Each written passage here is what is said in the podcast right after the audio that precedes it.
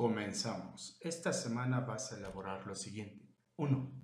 Leer el texto de la página 124 hasta la 127 del tema ¿Por qué existen los conflictos territoriales?